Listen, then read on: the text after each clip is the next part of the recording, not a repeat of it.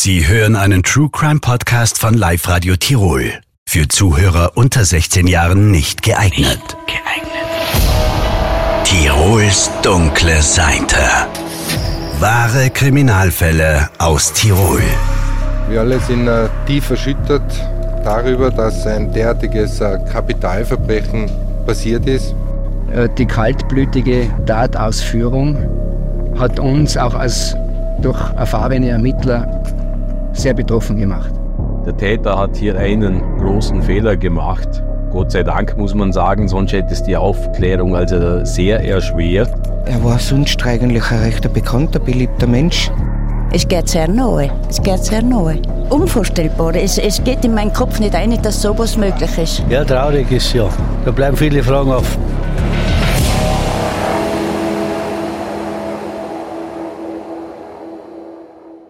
Eine Frau wird betäubt, in ihrem Auto mit Benzin übergossen und angezündet. Acht Kilogramm Gold verschwinden spurlos.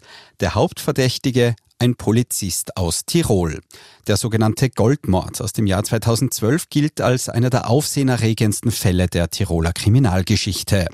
Mein Name ist Philipp Kranbacher, ich bin Redakteur bei Live Radio Tirol und in diesem Podcast wollen wir die ungewöhnlichen Zusammenhänge in diesem Fall näher beleuchten. Wir hören unter anderem Originaltöne von damals, von Pressekonferenzen oder aus der tagesaktuellen Berichterstattung von Live Radio Tirol. Wir hören aber auch Interviews aus dem Jahr 2012 und auch aktuelle Gespräche aus dem Jahr Jahr 2024. Zu Beginn springen wir aber in das Frühjahr 2012, einen Tag nachdem eine unbescholtene Frau und Mutter auf besonders heimtückische und brutale Weise ermordet wird. Freitag, der 16. März 2012. Die ersten Spuren. Die Polizei wird an diesem Freitag über zwei auf den ersten Blick nicht ungewöhnliche Sachverhalte informiert. Einmal über eine vermisste Person aus dem Tiroler Bezirk Schwarz, einmal über ein Auto, das besonders ungewöhnlich abgestellt worden ist, mitten auf einer kleinen Gemeindestraße in Wiesing, ebenfalls in Schwarz. Weil die Scheiben des Autos durch Ruß komplett verdunkelt sind, wissen die Beamten nicht, was sie im Inneren des Autos finden werden. Christoph Hundertpfund vom Tiroler Landeskriminalamt war damals einer der leitenden Ermittler. Er sagt wenige Tage später, am Montag, dem 19. März 2012, bei einem Pressetermin, ja, wir sind also äh, mit äh, diesem doch eher mysteriösen Sachverhalt am letzten Freitag konfrontiert worden. Ähm, haben dort eine Situation vorgefunden, die wirklich nicht alltäglich ist. Ein Fahrzeug mit berußten Scheiben, im Inneren des Fahrzeuges eine Leiche. Äh, Brandspuren im Fahrzeug. Und so haben wir also mit den, mit den Ermittlungen begonnen. Wir haben jetzt eigentlich seit Freitag intensiv recherchiert, haben unzählige Zeugen befragt haben die Spurensicherung äh, vorangetrieben, die ist jetzt noch nicht zur Gänze abgeschlossen. Das Fahrzeug ähm, wird noch weiter untersucht und wir hoffen jetzt, dass wir vielleicht doch den einen oder anderen Hinweis aus der Bevölkerung bekommen, ob jemand äh, am Tag der Tat, und zwar ist es der 15.3., der letzte Donnerstag gewesen, speziell in der Zeit von 21.30 Uhr bis ca. 22.30 Uhr, äh, 23 Uhr, dort nördlich des Café Rofan eine zweckdienliche Beobachtung gemacht hat. Auch der Vorarlberger Polizist Norbert Schwendinger hört an diesem Tag erstmals im Radio von dem Kriminalfall aus Tirol. Er leitet das Morddezernat in Vorarlberg, also einige hundert Kilometer entfernt. Grundlegend hat er nichts mit diesem Fall zu tun. Trotzdem wird er schon bald eine entscheidende Rolle bei den Ermittlungen spielen. Ja, das war bei uns so, dass wir eigentlich über die Medien mitbekommen haben, dass im Tirol ein Mord geschehen ist und eigentlich relativ wenig Informationen dazu hatten. Ein guter Freund hat mich gefragt, hey, das, hast du das mitbekommen, Tirol und so weiter, oder haben wir kurz geredet, sagt er, ja, Gott sei Dank ist das im Tirol und nicht bei uns, oder? Äh, ja, okay, kann man so oder so sehen. An diesem Montagnachmittag wissen weder Christoph Hundertpfund beim Pressetermin in Tirol noch Norbert Schwendinger in Vorarlberg, dass sie beide schon bald eine andere Rolle in diesem Fall spielen werden. Auf Anordnung von höchster Stelle vom österreichischen Innenministerium. Warum? Dazu später mehr. Wir bleiben zuerst noch beim Pressetermin in Innsbruck, wo die Ermittler die ersten Details zu dem mysteriösen Mordfall bekannt geben. Beim Opfer handelt es sich um eine 49-jährige Frau, eine Tirolerin, die Prokuristin in einer Tillertaler Bank gewesen ist. Todesursache Ersticken durch Einatmen von Kohlenmonoxid. Sie ist quasi im brennenden Auto gesessen. Sie ist in dem Fahrzeug gesessen, als dieser äh, Brandvorgang, der dann vermutlich aus Sauerstoffmangel unterbrochen worden ist, abgelaufen ist. Was weiß man denn zu diesem Bankgeschäft, worum es da vielleicht gegangen ist? Ähm, bei dem Bankgeschäft war geplant, offenbar eine größere Menge Gold, Goldes äh, zu verkaufen. Und zu diesem Verkauf ist es dann aber nicht gekommen, aber das Gold bleibt verschwunden. Die getötete Bankangestellte soll acht Goldbarren zu je einem Kilo im Gesamtwert von rund 330.000 Euro besorgt haben. Diese Goldbarren wären ein wichtiges Beweisstück für ein mögliches Motiv. Vom Gold fehlt aber jede Spur. Übrigens bis heute. Am Tatort können die Beamten aber viele andere Spuren und Hinweise sicherstellen. Es wurde ganz klar festgestellt, und das konnte man also auch riechen, äh, dass die Frau also mit Benzin übergossen worden ist. Und äh, man konnte im Fußraum des äh, Fahrzeuges eine sogenannte Signalfackel oder besser bekannt bengalisches Feuer äh, finden. Und daraus ergab sich irgendwo der Verdacht, also, dass die Frau also mit diesem, äh, mit dieser Signalfackel angezündet worden ist.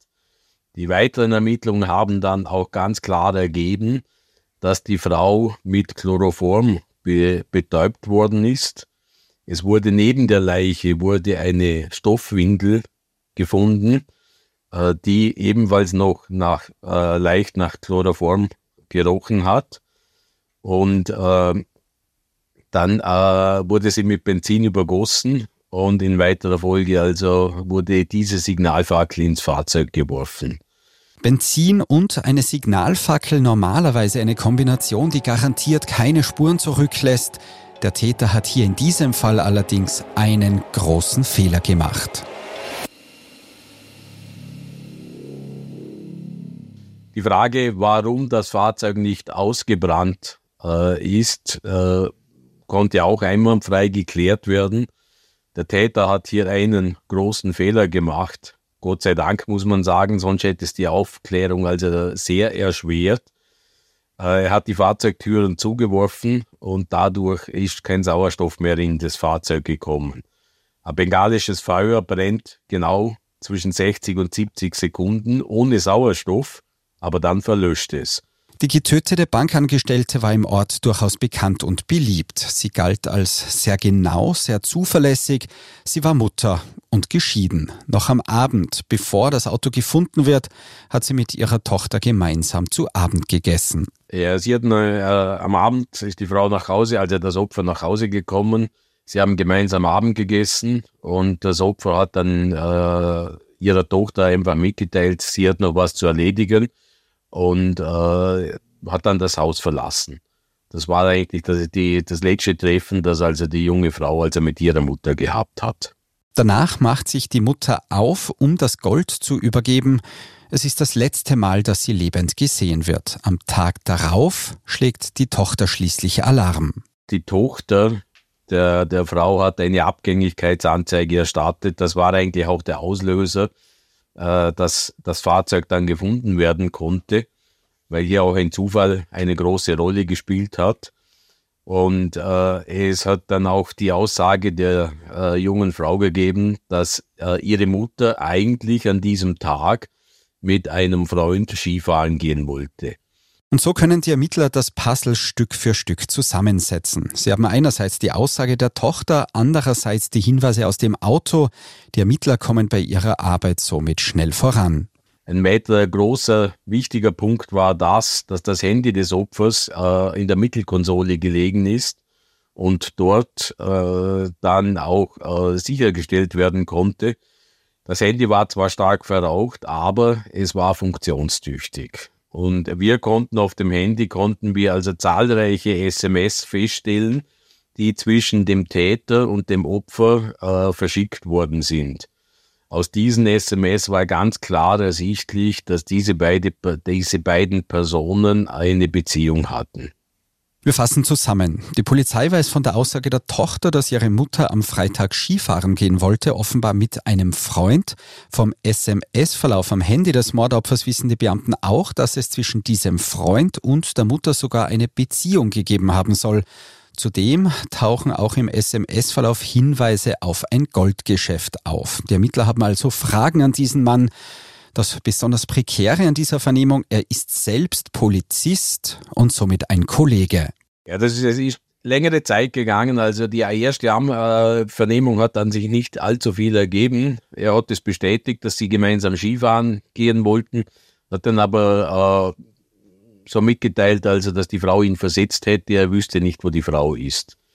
Nach dem Auffinden der, der Leiche hat er den Äußerungen gemacht, dass die Frau möglicherweise einen Suizid begangen hat, weil sie ihm öfters erklärt hat, dass sie gesundheitliche Probleme hat, sie leide unter der Scheidung äh, und äh, er wollte eigentlich die Richtung, äh, oder er wollte es eigentlich in die Richtung bringen, dass es ein Suizid ist. Dem war das ganz klar entgegenzuhalten, dass also die Feststellungen am Tatort ganz klar auf ein Tötungsdelikt äh, hingewiesen haben. Und äh, im, das Ganze war ja ein Freitag. Man hat ihn dann am Sonntag erneut also als Zeuge befragt.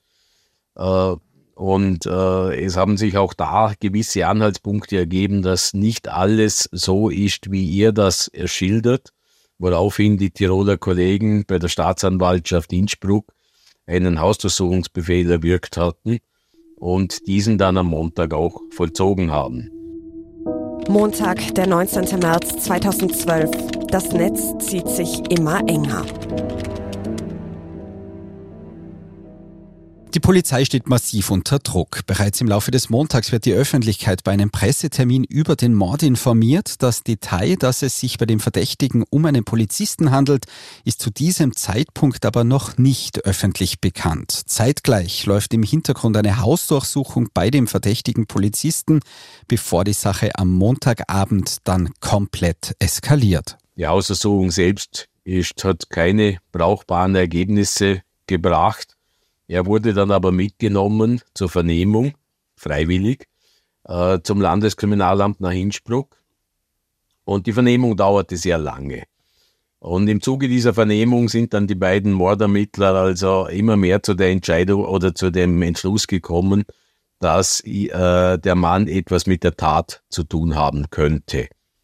Äh, man muss sich das auch vorstellen, das ist ein Polizeikollege. Es ist natürlich nicht einfach gegen einen Polizeikollegen äh, oder das anzunehmen, dass ein Polizeikollege so eine schlimme Tat also begeht. Und äh, sie haben dann im Laufe des frühen Abends haben sie mit der Staatsanwaltschaft Rücksprache gehalten äh, und die Staatsanwaltschaft hat dann eine Festnahmeanordnung gegen den Mann erlassen. Der Polizist ist somit offiziell festgenommen und genau das ist offenbar der berühmte Tropfen, der das Fass zum Überlaufen bringt. Nachdem ihm das erklärt worden ist, dass er festgenommen, aber jetzt festgenommen ist, äh, hat er also äh, ist er aufgesprungen, hat einen Beamten zur Seite gestoßen. Äh, der Stuhl, auf dem er gesessen ist, ist einmal ein Stück weggeflogen. Äh, und dann hat er also die Flucht aus dem äh, Bürogebäude ähm, gestartet. Er ist dann also äh, durch die langen Gänge des Landeskriminalamtes gerannt. Der jüngere Beamte, der ebenfalls ein, der ein recht guter Sportler war, hat ihn gleich verfolgt. Der ältere hat Alarm ausgelöst und äh, im Zuge der Verfolgung hat der junge Kollege, also der jüngere Kollege, äh, seine Schusswaffe gezogen, die Glock 19, hat ihm mehrfach dann auch einen Waffengebrauch also angedroht. Äh, und äh, der Täter hat das also ignoriert. Also wenn wir jetzt vom Täter sprechen, also der vermeintliche Täter. Polizisten, die einen Kollegen verfolgen mit einer geladenen Schusswaffe in der Hand, einzigartige Szenen mitten am Gelände des Tiroler Kriminalamtes am Innrhein in Innsbruck. Und es kommt sogar noch schlimmer. Die Flucht ging dann über den Hof des Landeskriminal- oder des, der, der Landespolizeidirektion Richtung Haupteingangstor. Dort wollte der Täter ursprünglich über das Tor klettern, was ihm nicht gelungen ist und ist dann aber offensichtlich auch etwas überrascht gewesen, als die, die Eingangstüre neben dem Tor, äh, als er gegen die gestoßen ist und die ging auf. Dadurch hatte er etwas Schwung, etwas zu viel Schwung, kam auch äh, zu Sturz, worauf der zweite, also der verfolgende Beamte, gleich bei ihm war. Jetzt passierte das, was nicht äh, sein hätte sollen eigentlich. Äh, der, der verfolgende Beamte konnte die Waffe nicht mehr holstern und hatte die Waffe bei dem Handgemenge in der Hand. Äh, das kann natürlich passieren, oder? Das liegt in der Hektik und so weiter. Also da ist, ist ein, normaler, ein normaler Ablauf. Aber dem Täter ist es dann irgendwie gelungen, äh, die Waffe zu ergreifen, die Waffe dem äh, verfolgenden Beamten zu entreißen, hat die Waffe ihm auf die Brust gesetzt und hat äh, abgedrückt. Nur durch hunderte Schutzengel hat der verfolgende Kollege also diesen Angriff wirklich überlebt. Äh, da hat auch unser, eine von unseren Sicherungen bei der Glock hat da eine wesentliche Rolle gespielt, äh, das dann auch später durch einen Waffensachverständigen bestätigt worden ist. Spätestens ab diesem Zeitpunkt wird der Fall zur absoluten Chefsache erklärt. Obwohl es bereits am Montag eine erste Medieninformation gegeben hat, folgt am Dienstag ein weiterer Medientermin. Soweit ist auch das relativ ungewöhnlich. Die Entwicklungen sind aber zu drastisch, die Details zu brisant. Das Podium bei diesem Pressetermin ist dementsprechend prominent besetzt. Dienstag, der 20. März 2012. Die Fakten kommen ans Licht. Es ist der Landespolizeidirektor höchstpersönlich, der am Dienstag die Öffentlichkeit informiert. Helmut Thomas tritt vor die Presse mit den aktuellsten Entwicklungen in diesem Mordfall und der Information, dass der Hauptverdächtige aus den eigenen Reihen kommt. Wir alle sind äh, tief erschüttert darüber, dass ein derartiges äh, Kapitalverbrechen passiert ist und dass der dringende Verdacht besteht, dass ein solches Verbrechen von einem Mann verübt worden ist der über 25 Jahre unauffällig für die Sicherheit in Tirol gearbeitet hat.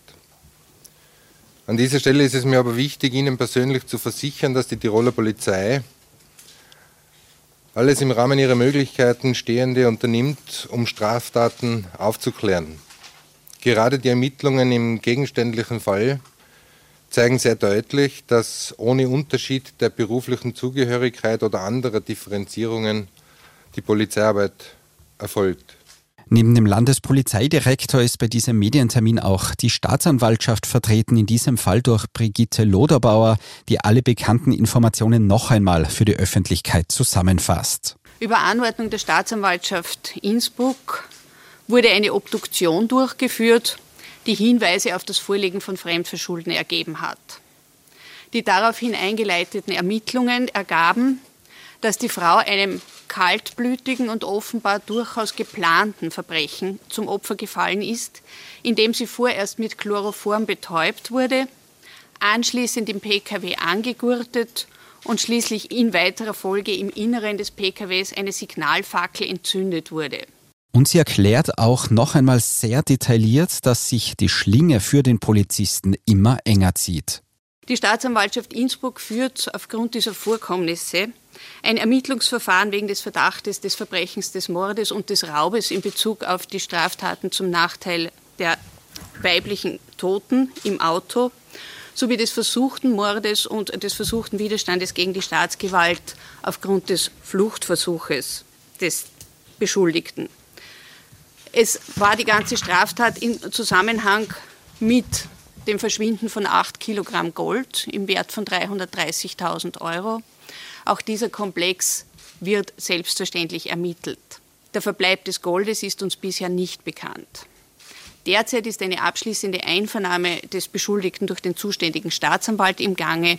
Über die Frage der Verhängung von Untersuchungshaft wird im Anschluss entschieden werden. Polizei und Staatsanwaltschaft sind bemüht, ein Gefühl der Sicherheit zu vermitteln. Die Behörden hätten alles im Griff, der Fall werde restlos sowie transparent und objektiv aufgeklärt werden. Es ist sehr bedauerlich, was geschehen ist, aber was wir als Polizei dazu beitragen können, ist die mögliche Objektivität an den Tag legen, das nötige Engagement an den Tag legen, um alles restlos aufzuklären. Das haben wir in einer sehr intensiven Zusammenarbeit mit der Staatsanwaltschaft Innsbruck in den vergangenen Tagen getan. Polizei und Staatsanwaltschaft ermitteln auf Hochtouren. Im Hintergrund laufen aber auch Gespräche bis hinauf zum Innenministerium, um sich in diesem so brisanten Fall nur ja keinen möglichen Stolperstein zu erlauben. Deshalb sollen auch die Ermittlungen von einem anderen Team geleitet werden. Und so kommt der Vorarlberger Norbert Schwendinger zum Zug. Am Mittag hat mich daneben der unser Chef dann verständigt, äh, ich soll ins Büro kommen und äh, habe mir dann das eröffnet, also dass aufgrund des neuerlichen Angriffes äh, des äh, Täters gegenüber dem äh, Polizeibeamten äh, das Innenministerium entschieden hat, also dass eine Befangenheit der Tiroler vorliegt, was ganz klar natürlich gegeben ist und die weiteren Ermittlungen daher vom Landeskriminalamt Tirol nicht mehr durchgeführt werden können. Und das Innenministerium hat dann entschieden, dass Vorarlberg die Ermittlungen machen muss. Ab jetzt zählt dieser Mordfall zu den spektakulärsten der Tiroler Kriminalgeschichte. Die nächsten Tage und Wochen wird der Fall die Schlagzeilen dominieren, wie Norbert Schwendinger sein Team für diese schwierigen Ermittlungen zusammengestellt hat und auf welche Probleme die Ermittler vor Ort in Tirol gestoßen sind. Das klären wir im nächsten Teil dieser Podcast-Reihe. Und wir hören dann auch, wie die Bevölkerung direkt am Ort des Verbrechens in Wiesing auf diese Entwicklungen reagiert. Die Aufregung, die ist in Tirol nämlich riesengroß. Und auch international wird dieser Fall als Tiroler Goldmord noch für sehr viel Aufmerksamkeit sorgen.